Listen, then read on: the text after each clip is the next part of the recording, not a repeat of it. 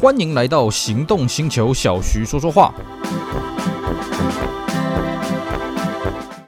Hello，大家好，我是 Celsius，非常高兴呢，又在这边跟大家空中聊聊天。今天我们同样的继续跟各位聊聊我在二零一一年去日本半个月烧杀掳掠的行程。究竟呢，我们去了什么有趣的地方，看了什么有趣的事情呢？哎，我们就透过这一系列节目跟大家好好的分享喽。好的，在我们此前的节目呢，跟各位介绍过我第一天到第八天的行程啊、哦。我这一次呢去日本是以这个名古屋为这个根据地，那么先往这个东边走啊，到关东这个东京神奈川，那么后来呢又往西边走啊，到了这个奈良，那么第八天呢回到了名古屋，做一些简单的补给，并且呢把名古屋剩下的汽车景点，也就是丰田产业纪念馆呢给逛完了。好的，那么结束了这个名古屋短暂补给的一天之后呢，哎呀，第九天我们去了什么地方呢？第九天我们到了三重。啊、如果你是台湾的同胞在听这期节目的话，啊、当然不是那个所谓的台北县的这个三重了啊，不是现在的新北市的三重区，当然不是了啊，是这个日本的三重县啊。那三重县呢，可能各位对于这个地方呢比较陌生，因为三重县它比较有名的城市了啊，不像那个我们讲的什么名古屋啦、东京啦、静冈啦什么这么的有名了。但是呢，三重有个地方呢跟汽车有非常大的关联，不知道各位有没有猜出来呢？哎，没有错，就是所谓的呃那个地。方啊，这是什么地方呢？嘿 嘿，我们这边先跟大家卖个关子了啊。那我去三重这个地方呢，其实我也是要去找一个日本的朋友啊。当然了啊，不是说像我们之前去奈良啊，单纯只去他家而已啊。三重的的确确有一个跟汽车非常密切的景点啊，我们等一下会跟各位讲。那么我一早呢，先从名古屋啊，一样搭着这个 JR，公公公公公公公啊，搭去这个三重了啊。但是呢，我抵达的目的地呢，哎，并并不是三重市啊，而是一个地方叫做金啊。金这个地方很好玩哦，它这个日文就一个字叫做吃。啊，这个他吃吃得头的吃啊，这个地方啊，这地方呢其实是一个小地方了啊，它离名古屋也不是很远啊，它是靠海边啊，非常优美的一个城市啊。那为什么到金这个地方呢？因为我车友他家就住在金这个地方了啊。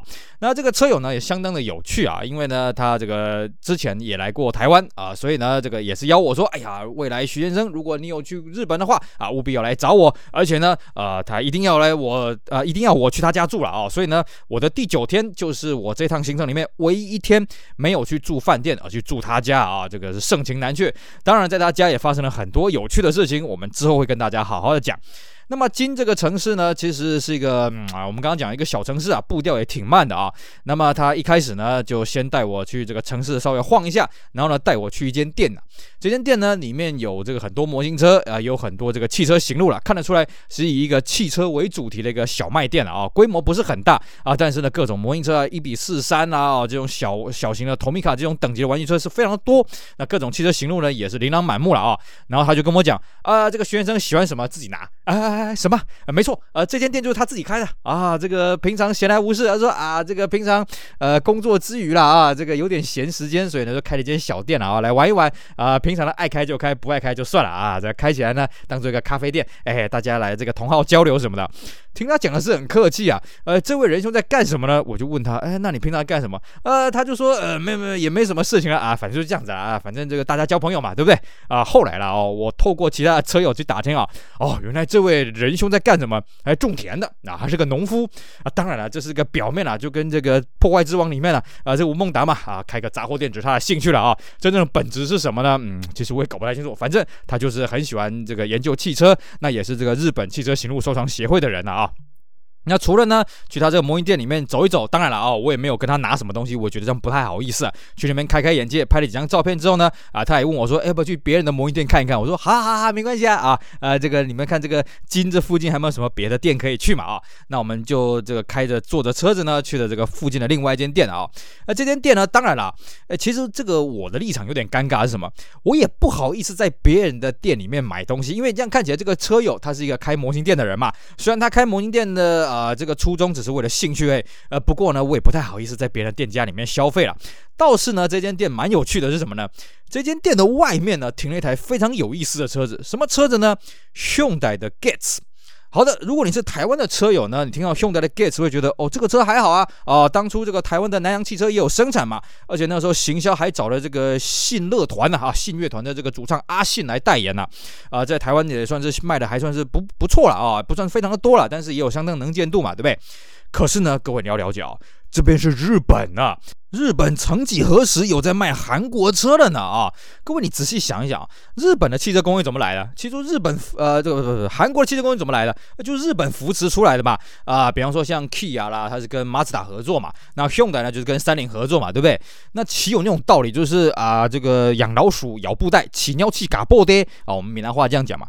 就是说你你你你你是我扶持起来的，怎么跑来我这边欺门踏户呢？哎，我要跟各位讲，韩国还真的有干过这种事情啊。韩国有。尤其是 Hyundai 这个汽车品牌，他一直觉得说，我们呢要反攻日本，我们要证明呢，我们比日本这个坐车技术更强。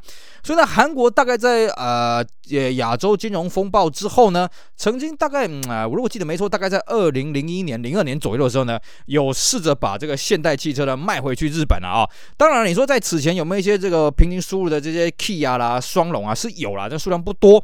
但是呢，Hyundai 是正式的回到日本，而且他在日本呢也当地哦故意哦呃这个让熊仔汽车呢挂着日本的车牌啊，那么拍了很多日本风味的广告啊，意思就是说，哎呦，我们这个要上路。日本啦，日本你们等着啦！哦，诸如此类这种宣示性的东西，当然你说效果怎么样？那不怎么样嘛，谁鸟你啊？对不对？我们日本自己的车子都已经这么的物美价廉了，当然韩国车在那边当然是更便宜了。可对日本来讲，这种便宜没有什么意义。为什么？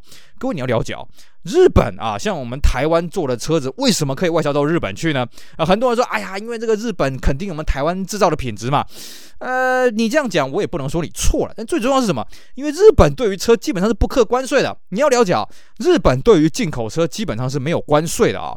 那么，所以呢，你就可以了解日本人对他们自己的国产车有多有自信啊。我们不怕啊，这些外国的品牌卖的比我们更便宜，什么我们也不怕啊。你们就尽管放马过来吧。所以呢，当那个时候韩国车用低价啊，这个高配备的方式呢进军日本的时候呢，效果也倒是不怎么样了。那韩国车呢就卡在那边不上不下了，不上不下。那其中呢，我们看到这台 Getz 呢啊，就是一个这个明证了啊，就是一个很好的例子。因为当时呢，这个现代它大张旗鼓我进去嘛，对不对？呃，那卖的也不怎么样。可是你又不能说这样的灰头土脸出来，哎，怎么办？怎么办？硬撑一撑。那大概撑到什么时候呢？呃，就差不多撑到我这次去日本之前的一段时间吧啊，那这个宣布这个收摊了啊。那我当呃，我这前面几天呢，我还在东京看过一台很有趣的车是什么呢？Granger 的计程车。哎，不要怀疑哦，当初 Hyundai 呢在日本卖的最高级的车就是 Grandeur，而且它卖的是这个第四代了啊啊，第三代我们一般叫做 XG 啊，第四代就是叫做 Azura 或者叫做 Grandeur。那那个车子呢，其实最后它跳楼大出清了，多便宜呢？呃，如果记得没错的话哦，它那个有进这个二点七跟三点三的了啊，然后最后卖大概就卖两百万日币而已啊，非常便宜啊，超级便宜。然后最后呢，它有那个什么 i 三十啦，还有一些有的没的阿里亚扎的车子，全部打去冲。绳绳啊，这个如果说各位前几年你有去冲绳去租车的话，你很容易租到 Hyundai 的车子，因为呢，它全部打去那个租车市场。那你要怎么看那是不是租车呢？教大家啊，你去日本看它的车牌啊，它的这个车牌的上半部是它呃上上牌是它的地名，还有它的车车型的种类嘛。下排的第一个字啊，第一个字是通常是平假名啦，呃，平假名对。如果你看到的是这个英文字，那是美军的啊。如果平假名呢，它是一个哇啊，瓦达西的哇啊，呃，对，瓦达西的哇，那个。挖的话就是一个租赁车的意思。换句话说，你今天在冲绳你看到的 Hyundai 应该都是挖开头了，那都是租赁车。当然了，呃，这个也是十十几年前的事情了啊。所以，呃，现在你去冲绳呢，你说看到 Hyundai 的这种啊、这个租出租车呢，应该是不容易的啦。但是呢，当时我在这些模型店前面看到这个 Getz 啊，吓一跳啊。那后来了解一下，哦，原来是老板开的哦，老板对这个车子哎，算是有有点研究了啊。看得出来，这个老板对汽车的喜好相当特别。因为呢，后来我发现这 Getz 旁边又停了另外一台车，什么呢？啊、这个八代的 Civic 欧规 Type R。那这个车子呢，在日本是原装进口的哦，啊，是这个英国原装进口了，逆输入的，算是一种逆输入的车型了啊、哦。而且在日本的售价很贵，然后又是限量的哦，相当的少。也就是说，这个老板同时有 Civic Type R，还有台 Hyundai 的 Getz 啊，这个车 这算相当的有品位了啊、哦，这也让我印象非常的深刻。那接着呢，我们就前往这个三重县啊，这个唯一的跟汽车有直接相关的景点。那么在路上呢，哎，看到了一个很有趣的东西，我还特别叫这个车友帮我这个车子放慢一点，我要拍个照。什么车呢？Art Truck。我相信呢，各位如果你有在收藏 Tomica 或者在看一些老一点的这个七年代的日剧的话呢，会对这东西啊，这个有点印象，就是这个彩绘大卡车了。尤其呢，当年还有一个日剧呢。把这个彩绘大卡车的文化推波助澜啊，叫做“トラック野狼”啊啊！当然，那个野狼它的这个翻念法当然不是像我们中文这样念法了，我们是为了要便利大家去辨认。 《 Toraku 野狼》呢这一部日剧呢，它就是标榜说呢，啊、呃，有一群这个很热血的这个卡车司机呢，啊、为了要搬有运无呢，把自己的车子弄得漂漂亮亮的啊、整的这个霓虹灯七彩七彩啊，这个呃五光十色的啊，这个灯红酒绿的啊，然后呢，这个在日本的各地呢到处去穿梭，当然里面呢有很多这个跟警车的对决啊，那个警车在里面呢就是被这卡车给撞爆，叭叭，警车翻啊翻的啊，让大家看得非常开心。那当年哦，真的很多日本的年轻人看到这些。这个彩绘卡车这么的热血，所以也纷纷加入了这个卡车司机行列哦，这是真的。而且呢，把自己的车子也改的这个五光十色了啊，这个霓虹灯啊到处满天飞。我记得我在九零年代曾经去过日本玩两次哦，真的在晚上你都会看到这种你啊、呃、这种彩绘大卡车在路上到处跑啊，然后这个。灯光非常的漂亮，每台车都漂漂亮亮的啊、那当然，各位会怀疑说，哎，这个车子这样子验车会不会有问题呢？呃，答案当然是有问题的了啊、只是他们怎么去处理这个问题，我具体也不是很清楚。不过呢，现在如果你去日本，你基本上你是见不到。我在二零一一年我去日本玩的时候，这个 Art Truck 啊，这种彩绘卡车呢。我大概就见个两三次吧，而且都在路边啊，就停着的。为什么？很简单嘛，因为现在日本年轻人对这东西没兴趣啊，他们会觉得说，哦呦，这个东西哦，这个好土啊，呃，ダサい、古い啊，所以呢，他们觉得这种东西是昭和时期的东西啊，跟他们现在无关，变成说这个东西算是一个时代洪流淘汰下的产物啊。所以呢，我看到这个东西，我特别叫日本车，哎，绕过去，我这样多拍个两张啊。当然，我们没有遇到这个司机啊，不然我想问他一下，哎，为什么这个车子还在了啊？为什么这个车子还还还愿意这样把它留存着？真的相当的不容易啊。 好的，那么经过这个小插曲之后呢，我们就到了我们的目的地，到底是什么地方呢？好了，我们这边就不跟各位卖关子了，我们到了铃鹿赛道，所俗称的 Suzuka。是的，各位，如果你有在打 PS 的游戏的话，一定对这个赛道非常的有印象。铃鹿赛道呢，就是三重县啊、唯一算是跟这个汽车有非常直接、密切相关的一个景点了啊。那其实铃鹿这个地方呢，很好玩，它有一个小型的火车站，那距离赛道呢也不算是太远。那这个我之前我在搭火车的时候呢，我就经过这个铃鹿这个车站了啊。但是呢，这规模在小到我很难想象啊。人家说，呃，这个铃鹿赛道如果有在使用的话，这个火车站才会有人呐啊。那铃鹿赛道呢，基本上它我去的那一天啊，它是没有比赛的，因为是平常日嘛，那不用买门票呢就可以进去啊。但是呢，这个虽然它是平常日啊，不过它停车场呢，哎，就有东西可以看了啊。我那个时候我看到了什么 R32 GTR 啦，还有。有这个 S 两千。而且呢，铃鹿赛道它规划的也相当的不错。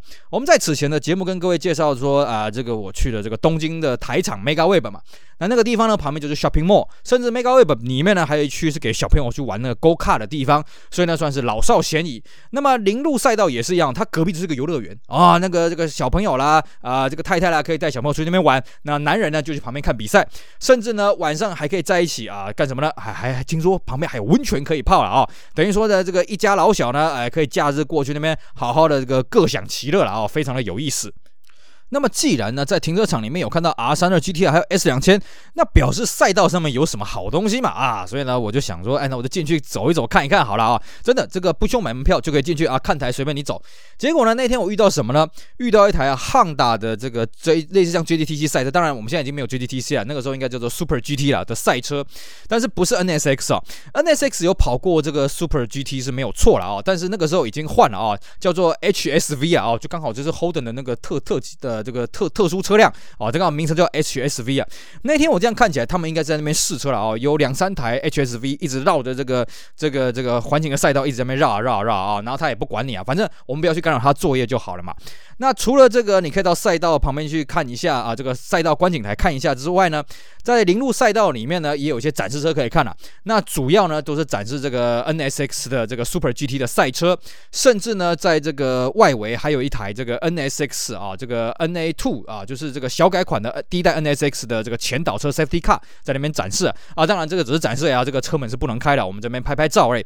这样就可以各位就可以很明显感受出来啊，这个铃鹿赛道呢算是当时本田的一个测试的一个大本营了啊，本田呢，甚至还有在那边设点啊，甚至呢，在附近呢也有它的这个生产线存在。据说了，这个汉达的 S 六六零呢，就是在铃鹿的工厂去生产的。当然了，这个本田不像那个丰田啊，这个你可以自由去参观，呃，这个这个什么生产线啊，没有没有没有啊。我告诉各位，全世界呢只有丰田的生产线可以这样子这个随机啊，不管你的职业，单独个人去报名参观它的生产线。但是呢，这几年因为疫情的关系呢，它也取消这个服务，什么时候会回来我们也不知道啊，相当的可惜。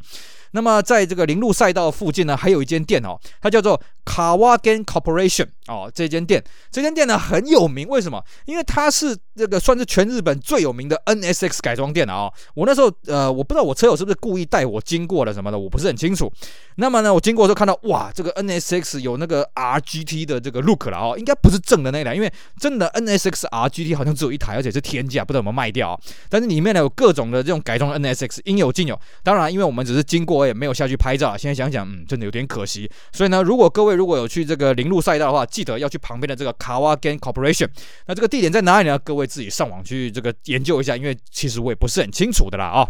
那么上一次我们讲的是汽车的行程了，但是第九天呢，我主要是去我这个另外一个主要目的呢，是我去当地的日本车友家里面过夜，因为呢，他在这个我去日本的前几年有来过台湾，那他也是邀请我说，啊、如果未来有机会去日本的话，一定会来来他们家住一晚，所以呢，我这一次也就安排了一天在他们那边住宿了啊。当然，这也是我第一次在日本人家里面过夜啊。那我们在行前呢，当然会想看着日剧嘛，想象的，哎呀，日本人是不是这个什么榻榻米呀？啊，什么要跪在上面呐？啊，然后呢，吃饭也要跪坐啊，还有什么茶道啊？啊，我只要跟各位讲了，你想多了啊。其实日本人也很讨厌这些繁文缛节啊。各位你要了解哦，其实日本人是一个很重视表面的人，但是那个表面是给人家看的啊。自己在住的地方呢，嗯，还是那个自己住的舒服比较愉快了啊。像举个简单的例子啊，啊，那个。我们进去的，呃，这个我进去他家，啊、这个算是傍晚回去之后呢，那他们家里面就是简单煮了个饭来这个招待我。那你说吃饭怎么吃呢？呃，当然不是跪在榻榻米上面呢，也是坐椅子嘛，啊，也是像西式这样子。然后呢，啊、一人一份呐，呃，也不是说日本人就不喜欢像这个华人这样吃合菜啦，只是他们就刚好他们家的文化是这个样子嘛，啊。然后呢，我就有发现啊，就是啊、呃，我们在吃饭的时候呢，当然就是一人一份啊，那就是我跟他们一对夫妻，因为这两对夫这对夫妻啊，这个年纪都已经六十好几了啊，那我就跟他们闲聊啦，啊，他们女儿呢已经嫁出去啦，那儿子呢是外出工作啦，所以呢，基本上就是他们两个住在这边了啊，但是我有发现哦，这个桌子是一个四人桌啊，所以我在想，哎，是不是家里面还有别人的？但是我也不好意思问。那么我们在这个吃饭的过程当中呢，哎，我们就东南西北聊嘛。那这个比起我之前去奈良那一次啊，奈良那一次呢，也是遇到一个这个上了年纪的这个森会长。那么这一次呢，招待我的这个这个车友呢，他虽然是有点年纪，不过他也知道说我的日文能力不是很好，那他也会讲一点英文啊，所以我们在沟通呢，算是沟通的比较这个良好一些了啊。那当然我们什么都聊了，甚至我还聊到什么？我们还聊到尖阁诸岛啊。呃，各位，你知道什么叫间阁诸岛吗？啊、其实就是我们讲的所谓的钓鱼台啦。然后呢，我也忘了我们当初怎么聊到了。然后他也是跟我讲了，他说，哎，其实去争这个间阁诸岛这东西好像也没什么意思了啊。那到底是谁的就是谁的嘛，就管这东西干什么呢？对不对？就像日本今天占了这个间阁诸岛，你就在那边你可以干什么？对，你认真那边开采石油吗？对不对？他说那都是他觉得那都是政府那边吹嘘的东西了啊。所以其实日本啊，他们对于政治是非常的冷感啊。各位你去看啊，这个安倍这个。之前不是遇刺吗？你去看，在下面听安倍讲话拉票那些人都是什么？都是上了年纪的老先生、老太太，年轻人根本不管他的啦。我在日本的时候呢，基本上有看到一些这种极右翼的团体啊，哦，那种什么政治宣传车，根本就没人理他了啊。然后有些人在这个路口那边宣讲什么，根本就没人理他了。日本人对政治是非常的冷感啊，我必须这么讲。甚至呢，安倍这个事件发生了之后呢，我有跟日本车友讨论了一下，他们说奇怪。这个总觉得好像这个安倍不是日本人一样，好像是这个中国大陆人或者是台湾人一样，感觉中国大陆跟台湾的讨论热度比较高啊。日本人其实对于安倍的这个死亡啊，没有那么大的讨论热度，真的是没有，因为日本人对政治非常的冷感，毕竟日本一直以来都是这个派阀政治啊。你不是这些派阀人，你不可能从平民出头天，不可能的，impossible。顶多给你选上个议员呐啊，像是这个什么乙武洋匡嘛啊，这个五体不满足，这个乙武洋匡顶多就这样子，剩下的没了啊。你说你要一个素人呢，彻底踏入政。是到走到这个核心权力圈里面不可能，所以呢，他也跟我讲了，啊，其实他们日本也不是很喜欢管政治了啊。那反正我们什么都聊了，天南地北聊。那么结束了吃饭了之后呢，他就带我去我的房间了。但是这边呢，必须跟各位讲，这时候我出了一个尴尬是什么呢？因为我们在这个华人的世界嘛，我们已经很习惯了，反正进家门就是穿拖鞋嘛。可是我忘了啊，这个也不是忘了，我根本就没有那个警觉，就是你到日本的榻榻米哦，榻榻米那边是不可以踩拖鞋的。但是我忘了，我就知道后来才发现啊啊，糟糕了，呃，我好像都在榻榻米上面踩着拖鞋什么的，但他们也没有介意了啊，这是一个。第二个是什么呢？他们把我领去房间了之后呢，哎，中途呃，这个吃完饭大大概半个小时之后呢，呃，我想要去上个厕所，但是他们的厕所要穿过餐厅了。结果呢，我就很顺手了啊，那个日本的很多那个拉门嘛，那种纸糊的那种门嘛，对不对？呃，我也把这个拉门给拉开，那离开我的房间，穿过这个穿堂啊，准备要进去餐厅，餐厅后面就是厕所了哦。结果呢，我也没有想多，我就把这个餐厅的门这样一打开，一个一幕让我吓一跳是什么呢？果然他们家还有第三个家族成员是什么呢？应该是他的老妈了啊，就是一个老太太在那边吃饭。然后呢，我就觉得很不好意思，哎呀呀，这个人家老太太吃饭呢，这样打扰人家吃饭的，我觉得非常非常不好意思啊。结果呢，这个老太太的举动让我吓到了啊！这老太太干了什么事情呢？她在吃饭吃了一半，她忽然呢，不管她的菜咬到什么程度，一口吞下去，然后跟我。站起来九十度跟我鞠躬，啊、呃，跟我说不好意思，不好意思啊，这个让我这样子见怪了啊，什么什么没的，非常的客气。这个就是典型的哦，当年这个日本在二战时候那种大男人主义非常盛行的那种，就是小媳妇的那种状况了哦。我们在看那种啊、呃，那种二战时期的日剧，或者日本更早之前那种幕府时代那种日剧，那种传统的女性的那种表现的方式啊、我也觉得非常不好意思。哎，是我不好意思啊，我不知道你还在吃饭，而且我这样恍然大悟什么？哦，原来刚刚是因为我是。客人，我在吃饭，他老妈。不敢出来啊！真的是完全我们这个闽南话叫“行不啊”，完全是那种媳妇的做法。我想说，哇，这个老妈这么恪守这种日本的传统的女性的做法，非常的不简单啊。然后呢，我也跟他说啊，不好意思，不好意思，是我的错，是我的错。结果他听到我这么讲，他就更不好意思了。然后场面就有点尴尬啊。那我车友就出来解围啊，马上把我带去厕所。然后呢，我出来的时候呢，我就绕另外一条路啊，绕了一大段路呢，回到我房间里面去了，让我印象非常的深刻啊。那我不得不说，那个时候呢，因为日本是冬天了，我是二零一一年的一月去的啊。那去的时候呢，哇，这个里面的天气真的是非常的冷了。好在它里面有这个暖炉啊什么的，所以我们在看那个蜡笔小新啊，哦，他会在这个呃被炉那边取暖啊，那那个那个不是画假的哦。或许在我们台湾这边呢，我们很难去想象那种冷度，但在日本那个时候，我记得外面哦，三重那个地方它是靠海啊，它的温度还好，但是它的那个室外温度都已经到零下了啊，这个还可能还会飘一点雪，但是至少我那时候去的时候没有飘雪。那么在他家过夜的这一天呢，那他也顺便带我去参观了一下他的车库啊。我们这个上一集有讲嘛，这位仁兄呢，哎，他在这个他家附近呢开了一间模型店啊，卖卖这个模型车啦，卖卖汽车行路啦什么的啊。那各位一定很好奇啊，他那一天带我去这个铃鹿赛道呢，到底用的是什么车呢？好，我们这边也不跟人家卖个关子，他开的是一台爱快的156 Wagon。但是呢，这个是台自排车，他也跟我讲啊，这是他平常他老婆的代步车了啊。那他平常呢，这个开的是另外一台这个三菱的 K Car 了啊，一台小小的这一台这个轻自动车。那我就很好奇了，哼。这个家伙呢，这个模型车买了这么多，平常呢给太太代步车买的是爱快一五六，哎，这家伙的车库一定有什么好东西吧？哎，没错，好东西留在他车库啊。当然，他车库里面呢有很多这个汽车模型啦，这个我们就不讲了啊。他车库呢在一个这个小小小的一个 Hinoki 啊，就是这个呃这个日本的和式建筑里面啊，呃这个车门啊这个铁门一打开啊，哇，果然是个宝库啊，里面就放了两台车，一台红色，一台白色的。红色是什么呢？嗯，果然是爱快。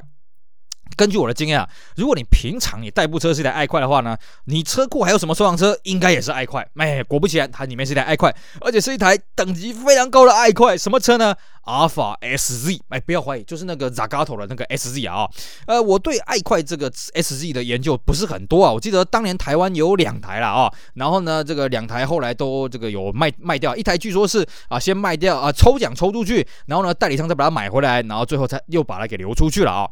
那么他这台 SZ 呢，啊，当然也是日本正规进口的，而且他跟我讲哦，他说全世界根据统计了啊，全世界的 SZ 跟 RZ 啊加一加有三分之一在日本。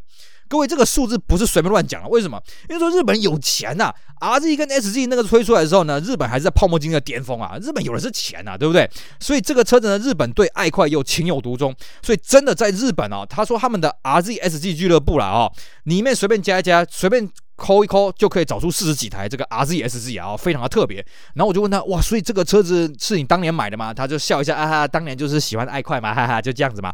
那现在呢，因为这台车子很少再开了，所以他也懒得去做这个验车。